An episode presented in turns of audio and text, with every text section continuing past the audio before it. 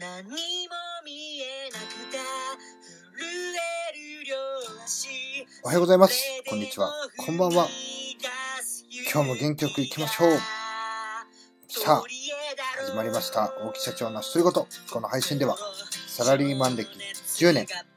起業して8年の私、大木がその経験を生かして少しでも聞いていただいている皆様に有益な情報をお届けするための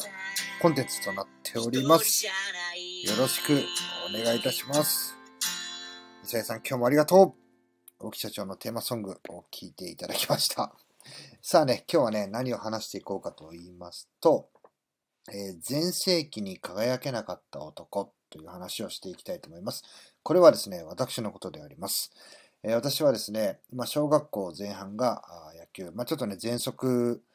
というね、持病もあって、小学校4年生からね、しかスポーツできなかったんですけれども、まあ、4、5、6で、えー5年生のまあ終わりぐらいにね、えーサッカーの方に転校して、そこから、えーもう何年だろうな、二十数年、ずっとね、サッカー、公式戦にちゃんと出るようなあサッカーの仕方をしていました。ななんだろうな、公式戦に出るようなサッカーの仕方っておかしいですね。まあ、あの、ちゃんとね、練習もやって試合も出るというような環境を、えー少なからずやってきました。でね、えー僕はですね、まあ、野球ぐらいですかね、ちゃんと小学校の時に、まあ、その年代のちゃんとレギュラーになってやってたのは。で、中学も、まあ、レギュラーにはなってましたけども、えーキャプテンというのがね、やっぱし一番うまいというようなあこう認識がある中で、えー全然ね、えーダメな方でした。高校も同じですね。じゃあ、じゃあ、その中学の3年間でサッカーをやってきた。全然ダメだった。で、高校生になってから、中学の同じサッカー部のメンバーと、まあ、サッカーやると、まあ、その時はね、その人たちよりも、まあ、上手くなって、ああ、大きい上手くなったね、みたいな。全盛期はね、えー通り過ぎた後にね、通用する。えー高校もね、そんな感じでした。で、えー大学入ってね、僕はあすぐ辞めたわけですけども、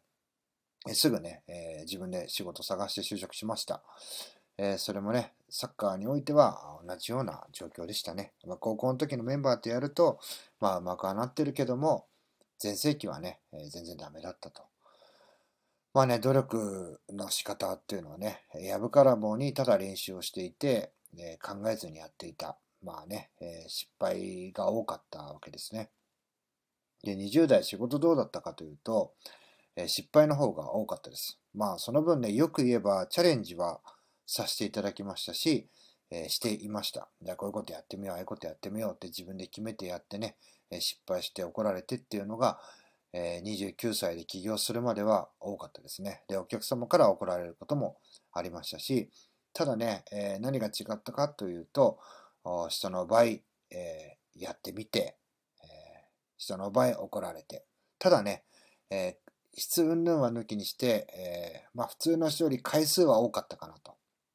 で、それがね、今、30代になって、えー経験として、えー生きてきていると。で、そこに、さらにね、そこでとどまることじゃなくて、まあ、いろんな人の話を聞いて知識をつけていこうということで、えー今に至ってるのかなと。で、今でもね、やっぱし、えー僕はね、こ、えー社の人間と比べてもね、どうしようもないんですけども、よりはね、えいろんな人の話を聞いてますし、えまたね、まあ立場っていうのはもちろんあるんですけども、え行動してると思います。だからね、そこがね、やっぱ最終的な差になってくるんじゃないかなと。まあ何かにね、恐怖心を覚えて、えーやらなかったりとか、えー知識ばかりがね、先行してやらなかったり。で、それがね、こう、成功につながっていくものだったらいいんですけども、えー失敗することの先送りをしているんであればね、全く意味がないんじゃないかなというふうに僕はね、強く感じています。なのでね、えー極端な話をすると、やるのかやらないのかっていうのをね、しっかり決めて、で、やった上で失敗して怒られるっていうのはね、どんどんね、早いうちにね、やっぱ怒られて経験していった方が、あなんか今振り返ってみるとね、その当時はめちゃくちゃ嫌ですよ。いや嫌ですし悩、悩みますし、心も病みますし。でもね、えーそこをちゃんとね、向き合って、えー時間とともに前に進んでいく。えー、時間は進んでるけども、後ろ向きになって立ち止まるんじゃなくてね、80%の力でもいい。時にはね、120%出しすぎて、ちょっとね、休憩してもいい。結果的にはね、え、前に進んでるんだっていうね、そういうようなね、こう、思考っていうのは、これはいくつになってもね、変わらないんじゃないかなというふうに思います。なのでね、例えば僕と同い年、僕よりも下の年代が近いので、まあ、よくね、こう、社長という立場上ですね、よく見られることが多いです。あの、多分人よりね、何倍もできるんだろうなとかね、気づ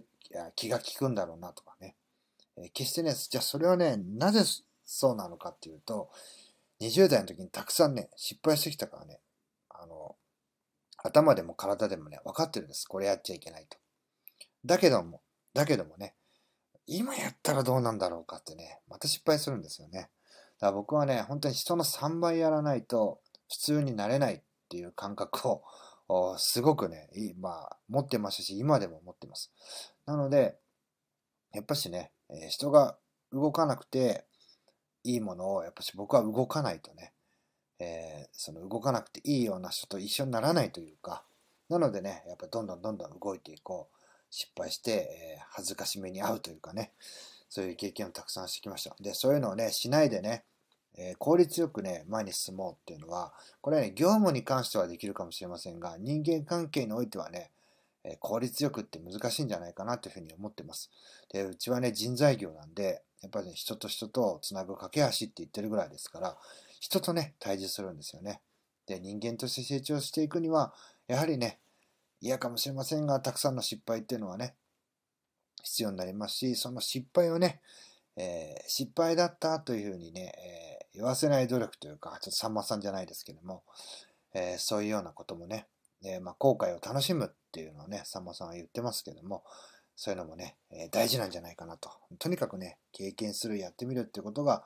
大切だと。そこがね、え最終的に人間力の差になっていくんじゃないかなというふうに思っています。え、ちょっと話が長くなりましたが、最後まで聞いていただき、ありがとうございました。また次の配信でお会いしましょう。さよなら。